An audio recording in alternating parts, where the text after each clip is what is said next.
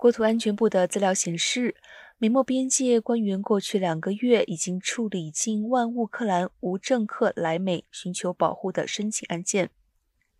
拜登总统三月二十四号宣布，美国将接受十万名乌克兰移民，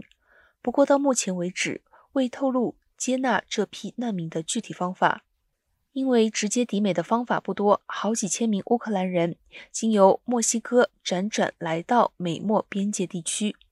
边界官员接到指示，弹性引用新冠疫情严格筛检规定，尽量方便他们进入美国。